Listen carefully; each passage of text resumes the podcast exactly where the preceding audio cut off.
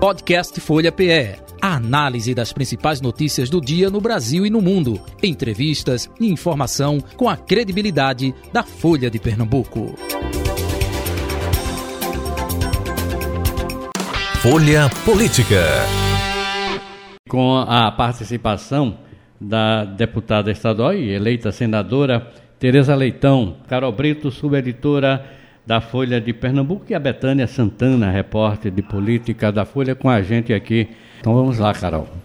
É, senadora, primeiramente a gente quer saber como é que está a sua recuperação, né? Assim, para esclarecer aos ouvintes, a senadora teve uma fratura no fêmur ali na última semana de campanha. Então, como é que está a sua recuperação, senadora? Eu estou melhorando, né? Foi no, na última caminhada da campanha, na sexta-feira de noite. Fiz a cirurgia no sábado, mas foi uma cirurgia muito tranquila, sem nenhuma intercorrência no domingo de tarde eu já saí do hospital, já saí com tempo de votar e estou naquela fase de fisioterapia. Já estou andando dentro de casa, ainda não tive autorização para sair, só saí para o médico e para votar duas vezes. E sexta-feira eu vou ao médico. Minha expectativa é de alta, porque já vão ser completados 42 dias no sábado e é um prazo, segundo o médico, onde a calcificação já se dá. Se a, se a radiografia indicar isso, eu acho que eu estou livre para dar mais uns passinhos, além dos que eu estou dando dentro de casa. Então, pelo menos a previsão é que na diplomação, ali na posse, a senhora ah, já esteja sim. firme e forte, então, né? Sim, a minha licença foi de 60 dias, termina no dia 2 de dezembro. A diplomação é no dia 19 e aí eu estarei, sem sombra de dúvida, andando. Espero que sem um andador, né? Já possa estar, pelo menos, no máximo com a bengalinha. Ô, senadora, e aí nessa, nessa apresentação inicial que a gente fez, Carol fez uma observação e eu tenho, assim, uns pontos a levantar. Por exemplo, de que Lula é, repassou muito dos votos dele, dele para a senhora. E aí a minha dúvida era, eh, Lula não passou, não transferiu votos para Danilo, Lula não transferiu votos para Marília. A senhora acredita que com a senhora foi diferente? E por que isso se deu? Ou a senhora acha que essa sua votação tão expressiva se deve mesmo ao que a senhora se refere ao sebo nas canelas esses anos todos? Não, eu acho que foi um conjunto de fatores. Né? Sem sombra de dúvida, o fator Lula foi muito importante. Afinal, eu me apresentei como a senadora de Lula e fiz isso propositadamente, porque foi um título é, disputado, não era só eu que fazia o L, vocês sabem disso. E eu achei que era necessário demarcar o campo. Foi por isso que eu fiz isso em comum acordo com ele, que me disse de viva voz que eu não só era senadora dele, eu era senadora do coração. Eita. Então, acho que isso deu um, uma identidade que não foi forçada, porque a minha trajetória no PT, é, de todos os candidatos, é a mais identitária. Né? Se João Paulo fosse candidato, se Humberto fosse candidato, né? mas não havia nenhum candidato, nem a governador, nem a senador, com a identidade que eu sempre conservei com Lula. Entrei no PT em 2000, mas já vinha das lutas sindicais, assim como ele. Em 79, ambos estávamos na greve, nem nos conhecíamos. Ele lá, em São Paulo, no ABC, e eu aqui, no Recife. Lá, a greve dos metalúrgicos, aqui, a greve da educação, que, diga-se de passagem, aquela greve foi importantíssima para o movimento de retomada das diretas já, né? não foi só uma greve reivindicatória. A nossa greve aqui era assim, direta já, de presidente a diretor escolar.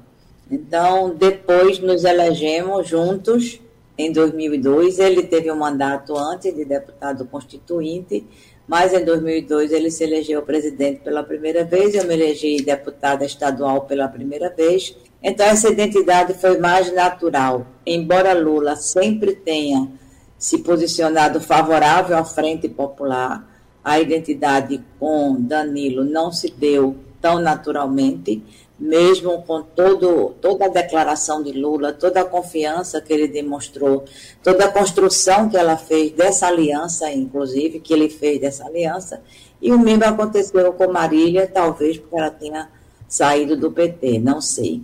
Mas além desse fator Lula, eu acho que é, o apoio da Frente Popular foi muito importante. Os prefeitos do interior foram muito importantes. Todos eles fizeram um apoio à minha candidatura muito fiel, muito correto politicamente. Se você analisar o mapa, você vai ver que onde Danilo foi majoritário, eu também fui, e em outras cidades também. Então a gente, eu não posso me queixar, pelo contrário, eu sou grata. Eu sou grata ao apoio e, e ao tratamento político que recebi da Frente Popular. E destaco muitos prefeitos, porque prefeito do interior é uma figura fundamental em uma eleição. E, finalmente, modesta parte, não é? Você fez menção, Betânia, a minha história, a minha performance na campanha. Eu fui muito bem assistida, muito bem orientada.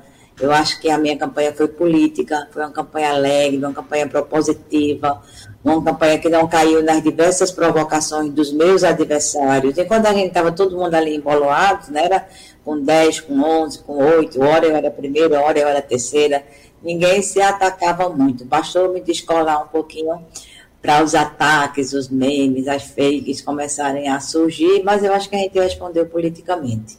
E acho que esse desempenho também completa né, esse conjunto de fatores que me levaram a essa vitória tão expressiva e que eu agradeço muito ao povo pernambucano. Ô, senadora, esses laços que unem a senhora ao presidente eleito. Vai facilitar também a vida de Raquel Lira, governadora eleita. Ela disse que a senhora será. Ela disse logo numa das primeiras entrevistas que a senhora ligou eh, dando parabéns pela vitória dela e se dispondo a ser ponte. A senhora acha que precisa haver ponte entre o presidente eleito e os governadores, no caso Raquel Lira em Pernambuco?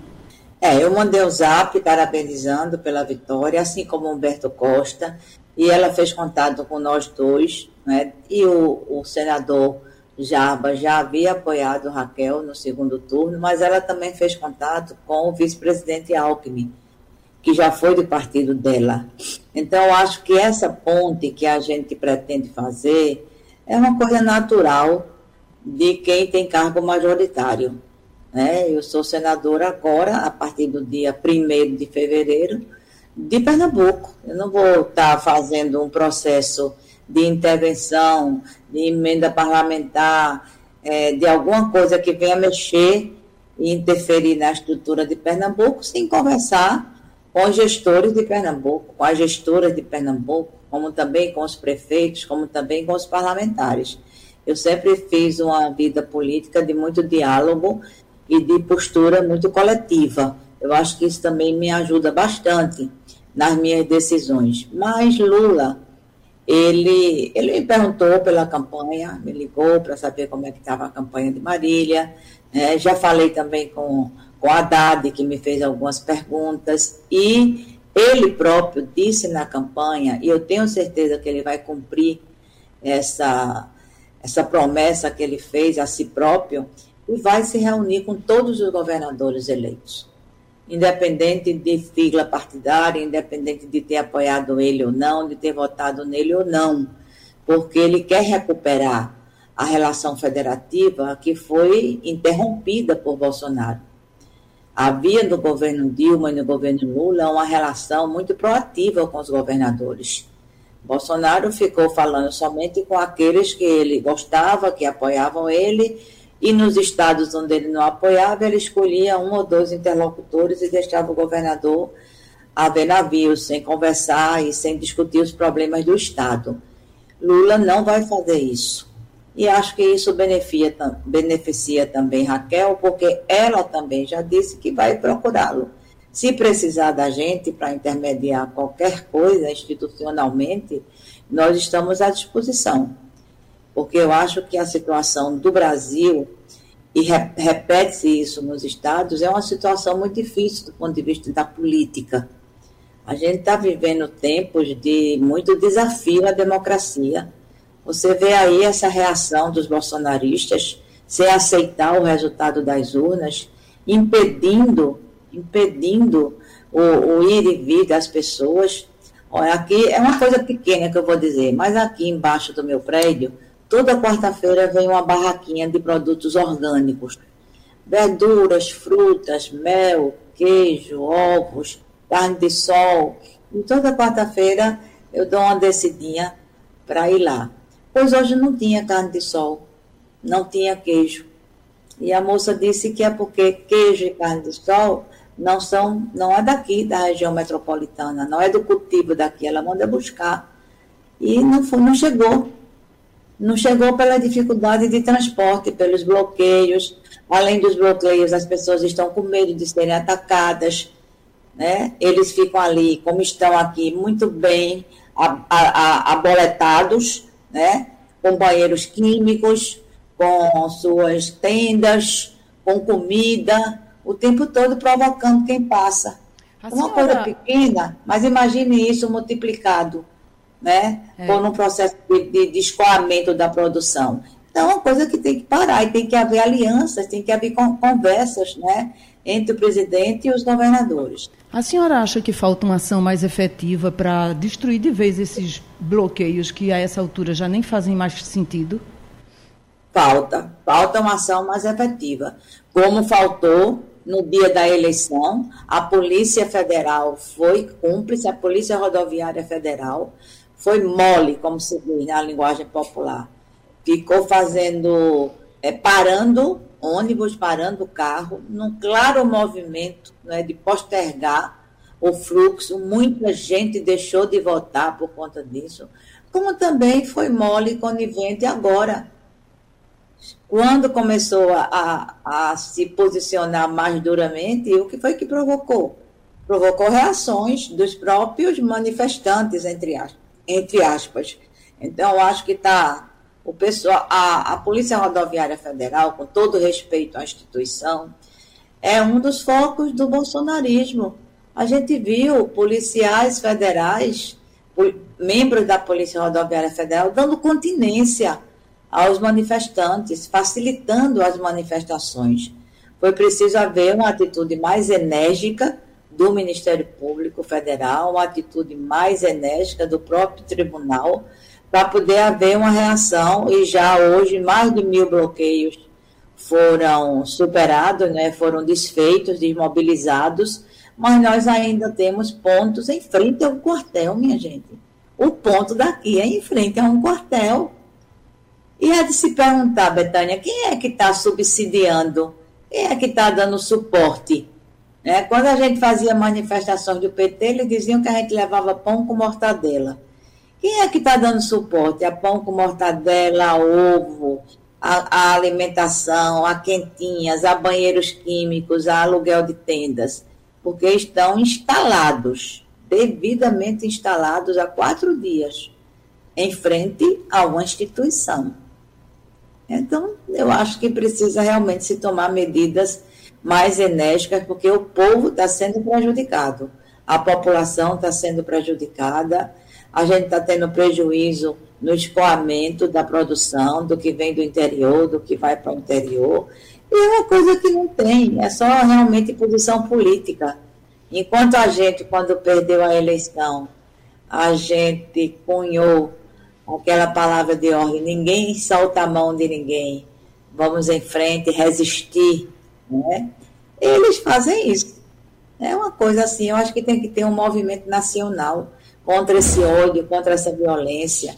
E isso depende muito também de uma ação institucional que eu espero que Lula cumpra, ele vai cumprir nessa conversa com os governadores. Além disso, como ele disse também, os governadores devem indicar ao governo federal dois ou três projetos estruturadores para serem tocados em parceria entre o governo estadual e o governo federal.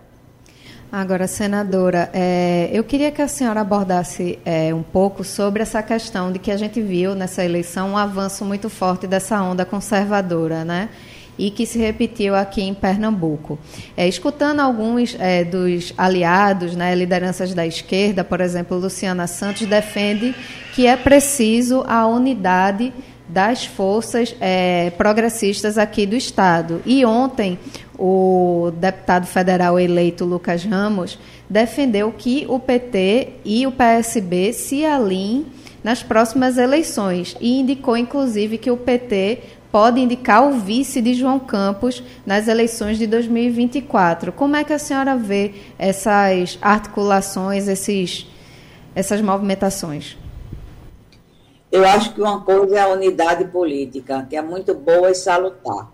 Você veja aqui no segundo turno, toda a Frente Popular, com exceção do PP, foi apoiar Marília Reis. Tivemos algumas defecções, mas toda a Frente Popular foi apoiar. O PP tem nos seus quadros deputados que tiveram liberdade de apoiar Bolsonaro, mas o restante também já havia apoiado Lula no primeiro turno e manteve esse apoio no segundo turno. Então, a nossa história aqui em Pernambuco não é uma história de dificuldade de criar frentes. Não é. Não é. É uma história que ela tem produzido algumas alianças importantes para o Estado. O que dificulta é quando um ou outro partido tem uma posição de hegemonismo, que também é comum. Nós tivemos essa posição do próprio PT, do PSB, do PCdoB, quando esteve à frente da Prefeitura de Olinda. E essa posição, às vezes, é legítima, porque é o partido que detém, de fato, a maioria né, e que detém o poder, mas essa posição, num momento como esse, ela precisa ser relativizada. Eu concordo que a reação que nós temos que dar passa por essa afirmação da vice-governadora Luciana Santos. Nós temos que ter unidade. E unidade com quem? Não apenas entre os partidos, mas unidade com o povo. Um dos organismos, das organizações e das, da, do modo de mobilização mais efetivo nessa campanha de Lula foram os comitês populares de luta. Muita gente nem sabe que eles existem, nem sabe o que é que eles fazem, mas eles fizeram muita coisa muita coisa de mobilizar, muita coisa de debater com a população, muito porta a porta, muito trabalho de esclarecimento. Eu acho que esses comitês populares de luta devem ser mantidos. São comitês suprapartidários, ou, ou não, necessariamente não são ligados a nenhum partido e nem tem somente gente filiada a partidos participando deles. Esses comitês tiveram um papel de mobilização muito grande e eles vão precisar, tendo esse papel de resistência, porque nós ganhamos a eleição, mas nós vamos precisar garantir a governabilidade. E a governabilidade não apenas institucional. Essa eu acho que Lula vai tirar de letra. Essa já está em curso. Maioria no Congresso, relação com governadores. Eu acho que isso daí a gente pode atingir mas a gente precisa da governabilidade popular, inclusive para reagir a esse tipo de asneira que está sendo feita pelos bolsonaros, Brasil afora, sobretudo no sul do país. Isso é um movimento importante. Agora, já apontar a formação de chapa, nem, nem tanto ao céu, nem tanto ao mar. Nem tanto a demora que nós tivemos nessa eleição, tanto para escolher o candidato a governador, como para escolher o candidato, a candidata ao Senado, como para escolher a candidata a vice. A Frente Popular demorou bastante, mas também essa antecipação de dois anos, eu acho que não é salutar. Eu acho que o processo ele tem que correr. Não é só Recife que vai ter eleição. Nós vamos ter eleição municipal em todo o estado de Pernambuco. Então, nós vamos ter que botar na mesa o mapa estadual, à luz de uma aliança que deve ser, concordo com o deputado, uma aliança é, ampla, uma aliança que tenha esse norte que se consolidou na composição da nossa chapa majoritária, PT, PCdoB, PSB, mas que conte também com outros partidos que foram muito importantes, tanto para a minha vitória, quanto para a votação de Danilo e Luciana, quanto para essa sustentação que vai ser dada ao nosso projeto na Assembleia Legislativa, nós vamos ter a maior bancada. A, a frente que votou em Danilo, né, os partidos que votaram em Danilo, Se se unificarem na Assembleia Legislativa, teremos a maior bancada, tirando o PP, porque votou em Raquel no segundo turno. Mesmo assim, teremos a maior bancada. São, só do PSB são 10, só da nossa federação são 7. Né? Fora os outros partidos que também é, nos apoiaram. Então, acho que é um trabalho a ser feito, é um trabalho de muito diálogo, é um trabalho de muita construção, é um trabalho também de desprendimento político, não pode ser somente o que eu quero, o que eu vou, como é que eu vou. Tem que ser um trabalho que considere, inclusive, a conjuntura nacional. Acho que a sustentação do governo Lula passa por isso também. Não vai ser fácil é, a governabilidade nacional, mesmo com todos esses, esses sinais né, que estão sendo dados. A própria transição já incluiu outros partidos, além daqueles que estavam no início. Então, acho que são sinais importantes para a gente ter um tempo melhor aqui no nosso país. Agora, senadora, realmente, se juntar a PSB e a Federação PCdoB, PT e PV é uma maioria é, na Assembleia Legislativa. No entanto, é uma maioria ainda, principalmente do lado do PSB, muito fragmentada. Né? Tem muitos é, deputados que declararam apoio a Raquel Lira. E se a gente pegar no próprio PT, é, tem lideranças muito importantes, como a prefeita de Serra Talhada, é, Márcia Conrado, que apoiaram Raquel. Então, como é que fica o posicionamento é, do PT em relação ao governo Raquel Lira? Tem como fazer é, oposição? Eu acho que tem, porque tanto Raquel Lira, ou desculpe, tanto Márcia Conrado quanto Luiz Haroldo eu não sei se é porque Márcia é mulher, mas só se critica Márcia, não é? Mas Luiz Haroldo, prefeito de Águas Belas, também apoiou Raquel. O ex-prefeito Odaci Amorim, o ex-prefeito Marivaldo também, a deputada do Ciclei de Amorim também. Todos eles advogaram questões locais. Questões locais vão repercutir na eleição de 24, na eleição municipal não vão repercutir agora. Né? Eu tenho certeza que se o PT estadual tirar uma posição para atuação na Assembleia Legislativa, nós vamos ouvir os nossos três deputados eleitos. Há um deles, inclusive, é o presidente do partido, né? Há reuniões marcadas para isto, qual será a nossa posição, e há também reunião com a federação. Não podemos esquecer que agora a atuação durante os próximos quatro anos é da federação. Tivemos alguns percalços, porque a federação, inclusive, não foi declarar o apoio à Marília toda na mesma hora. O PCdoB se adiantou. O PCdoB declarou o apoio à Marília junto com o PR e junto com, junto com republicanos e junto com o PDT, enquanto o PV e o PT declararam ao mesmo tempo, porque fizemos uma breve conversa, não é? Então, acho que isso é um exercício que também a gente vai ter que fazer. Os partidos que federaram vão experimentar uma forma nova de fazer política no espaço legislativo. E nós vamos ter que respeitar a federação que nós criamos e com a qual disputamos a eleição. Então, não é o PT isoladamente, embora Cada partido tem o direito de dar a sua opinião e nós daremos a nossa opinião a partir desse debate. As urnas nos colocaram em oposição à governadora eleita.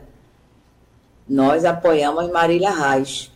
Haverá algum ponto de novidade ou de inflexão que nos faça trilhar outro caminho? Depende muito da conjuntura nacional mas eu já ouvi setores do PSDB dizerem que vão fazer oposição ao presidente Lula. Então, se, o, se vão fazer oposição ao presidente Lula, o PT não pode apoiar. Então, eu digo que isso depende muito também dos próximos passos a serem dados. Como esse ano legislativo só termina no dia 31 de janeiro, a gente tem tempo para discutir, tem tempo para analisar a conjuntura e tempo para se posicionar.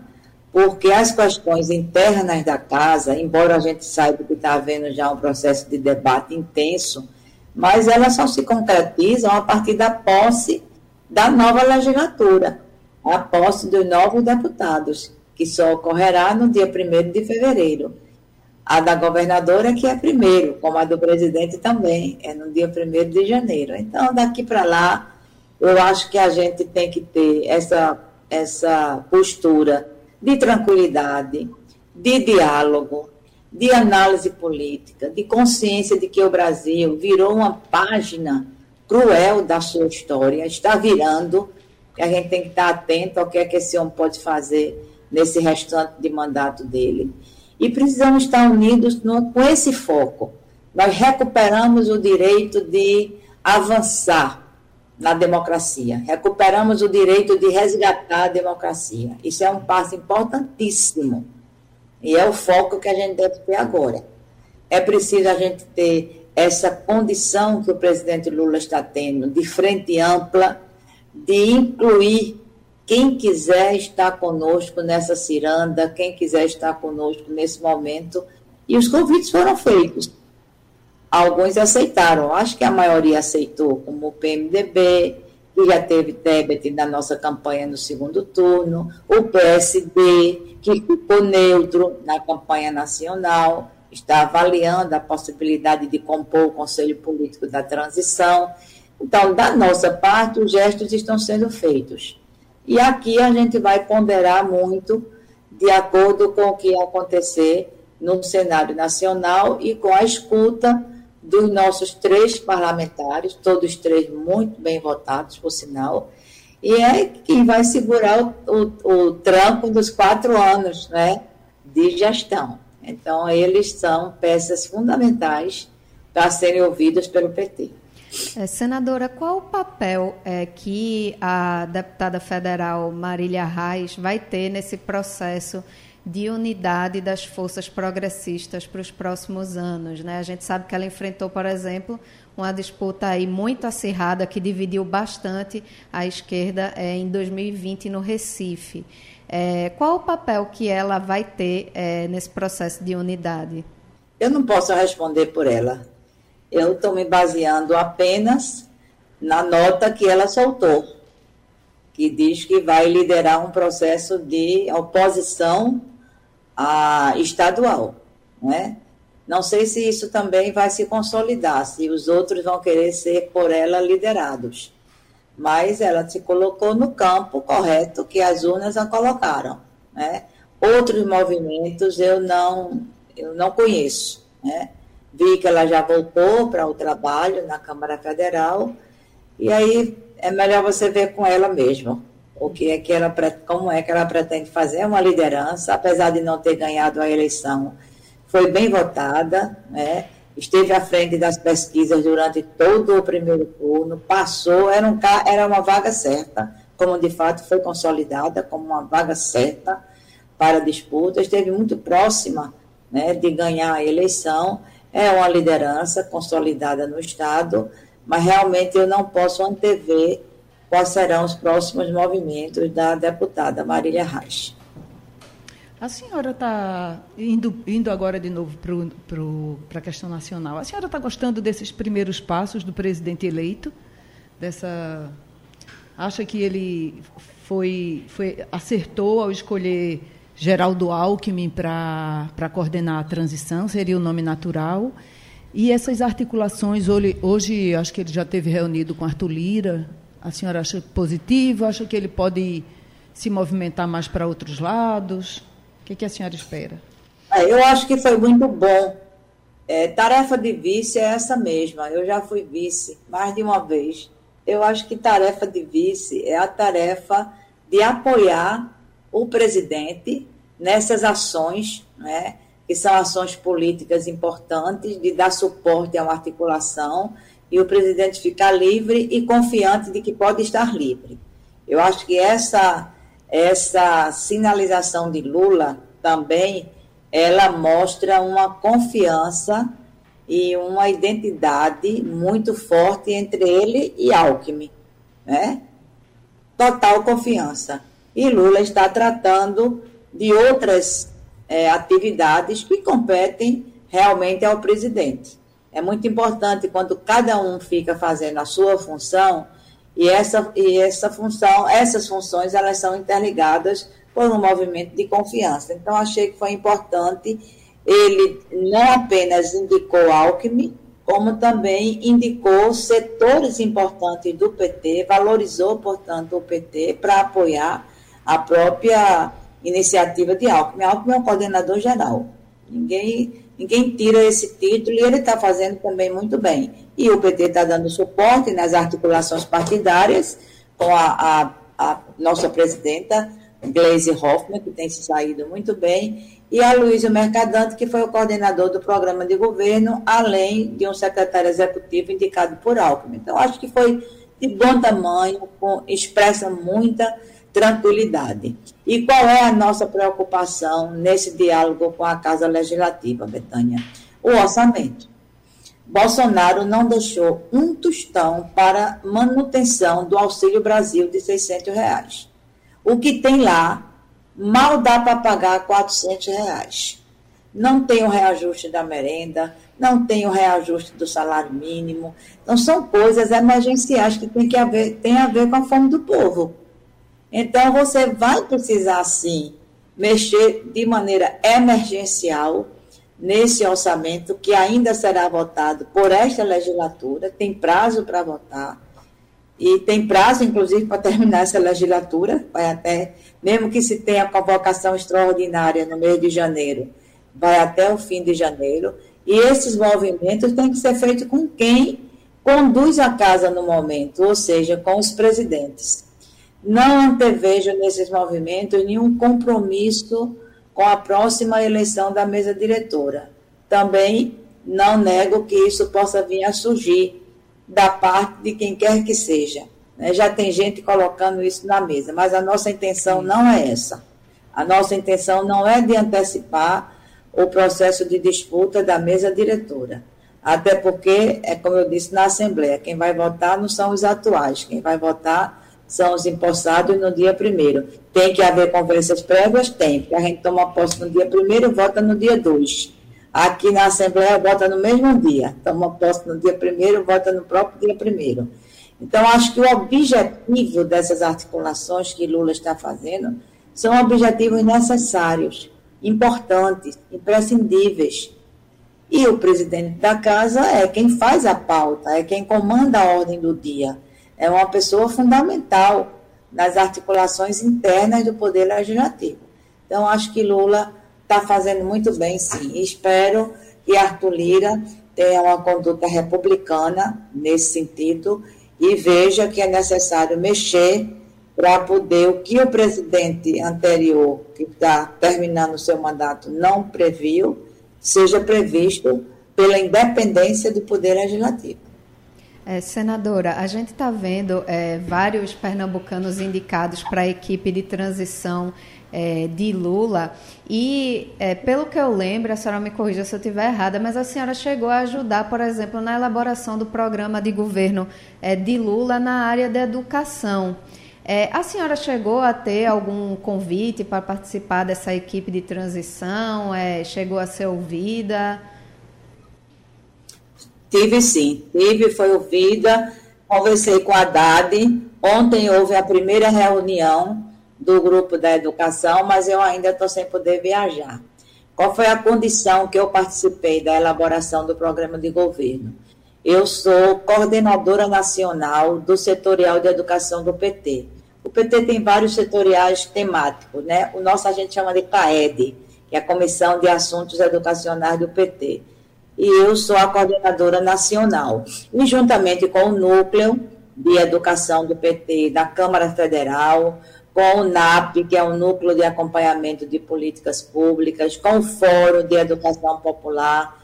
Nós fizemos vários seminários e elaboramos, junto a, a Luiz Mercadante, que foi o nosso coordenador, o programa de governo do presidente Lula. Elaboramos mesmo, elaboramos totalmente, depois tiramos os 13 pontos que achamos principais para o diálogo já no segundo turno.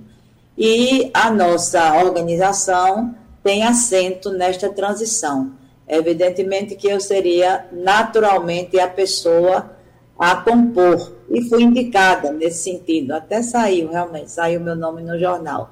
Nós fizemos uma reunião no sábado para que, enquanto eu tiver com esse problema, eu seja eventualmente substituída. E a reunião de ontem, que ocorreu em São Paulo, foi uma pessoa, outra pessoa, que pode vir a ser é, permanente mesmo nessa, nesse grupo, a professora Selma Rocha, professora de São, é, residente em São Paulo, que é uma militante muito respeitada na área da educação. Mas o que foi que foi colocado ontem, para vocês entenderem por que é que tem tanta gente sendo citada e depois, quando se anuncia, só se anuncia dois ou três daquela área. É porque tem, na nossa área, quem vai coordenar é Henrique Paim, que foi ministro também da Educação, não é Haddad. Haddad foi contactado para essa organização inicial, pode ficar como aquela pessoa presente mesmo, mas PAI vai ser o coordenador temático e deve indicar no máximo mais duas pessoas, porque são 50 pessoas ao todo. Mas nós vamos ter, dentro dessa equipe de transição, os grupos temáticos, que é onde eu vou me inserir. Esses grupos temáticos são voluntários, eles não são nomeados. Os 50 são nomeados por ato do coordenador que é Alckmin, onde já foram nomeados dois segmentos, né? o segmento de assistência social e o segmento de economia. Esses são nomeados. Durante 45 dias, essas pessoas são investidas de um cargo. Né? E tem que estar presencialmente participando dessa transição. Isso impediria a minha participação. Mas nós vamos participar junto com essas outras 50 pessoas, tinha 52 pessoas ontem na reunião, lá em São Paulo, de todo esse levantamento. Como nós produzimos muito material, e para produzir esse material, nós fizemos diagnóstico, esse material já está sendo encaminhado para Henrique Paim. Então, vai haver reunião, por exemplo, quinta-feira, a DAD vai se reunir com todas as entidades nacionais de educação, tanto as entidades sindicais como as entidades acadêmicas, entidades populares, que lidam, que formulam, que têm reivindicações e que têm leituras da situação da educação. Né? Temos secretários estaduais participando, temos o setor da iniciativa privada, temos representantes das fundações que lidam com a educação. É um grupo muito diverso, muito plural, e o nosso objetivo é que saia um diagnóstico preciso. Estamos focando no início em pontos emergenciais, como a recuperação do orçamento para as universidades, para os institutos federais, para o reajuste da merenda, e depois em questões mais é, estruturantes, porém que não vão se dar é, de imediato. O primeiro delas é a recuperação da aprendizagem nesse período de pandemia. O que fazer? Qual é a reformulação e a reorganização curricular que nós vamos debater com os estados, porque Bolsonaro não fez nada sobre isso, né? Como é que nós vamos desengavetar a lei federal do Plano Nacional de Educação, que é uma lei, daqui a dois anos ela será revista, é uma lei decenal, e o, o, que é que esse movimento, o que é que esse diagnóstico aponta? Nós já sabemos que nada de meta estratégica desse plano foi implementado. É de modo que eu vou participar sim, só não posso estar indo para lá. E aí os dois devem ser escolhidos por esses dias, por Haddad e por Paim, para comporem essa, esse grupo. O senador Humberto Costa será também indicado, o grupo da saúde assim como da educação, dentro do PT, é um grupo que vem desde o tempo da reforma sanitária, é um grupo que elaborou todas as normativas, todas as formulações do SUS, é um grupo muito bom, que também tem ex-ministros, né? É importante que Humberto participe dele. E aqui nós temos também o professor Heleno Araújo, que é o coordenador nacional do Fórum de Educação e que vai participar como entidade, é, é presidente também da CNTE, dessa reunião da quinta-feira. Ouvi também é, se falar que o prefeito João Campos é, pode ser um dos indicados pelo PSB. Isso é um movimento. E o outro movimento é aquele conselho político que nós temos a vice-governadora Luciana Santos participando, representando o PCdoB, e vários outros partidos, que vai ser um conselho político que também vai atuar na transição. Eu acho que se tudo funcionar bem, com essa amplitude, com esse interrelacionamento das várias tarefas que a transição está fazendo, nós vamos ter um bom diagnóstico para início do nosso governo. Ok, muito obrigado. Então, a senadora eleita, deputada a Tereza Leitão, pelo PT. Obrigado também, Carol Brito e Betânia, pela participação aqui no nosso Folha Política. Tá bem? Até a próxima oportunidade, senadora. Eu que agradeço, Nenel, agradeço a você, a Carol e a Betânia, não é? Foi uma entrevista muito tranquila e me coloco à disposição.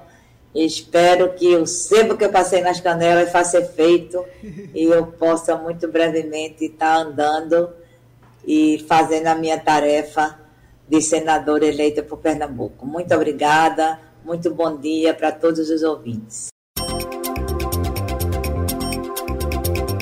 Podcast Folha PE. A análise das principais notícias do dia no Brasil e no mundo. Entrevistas e informação com a credibilidade da Folha de Pernambuco.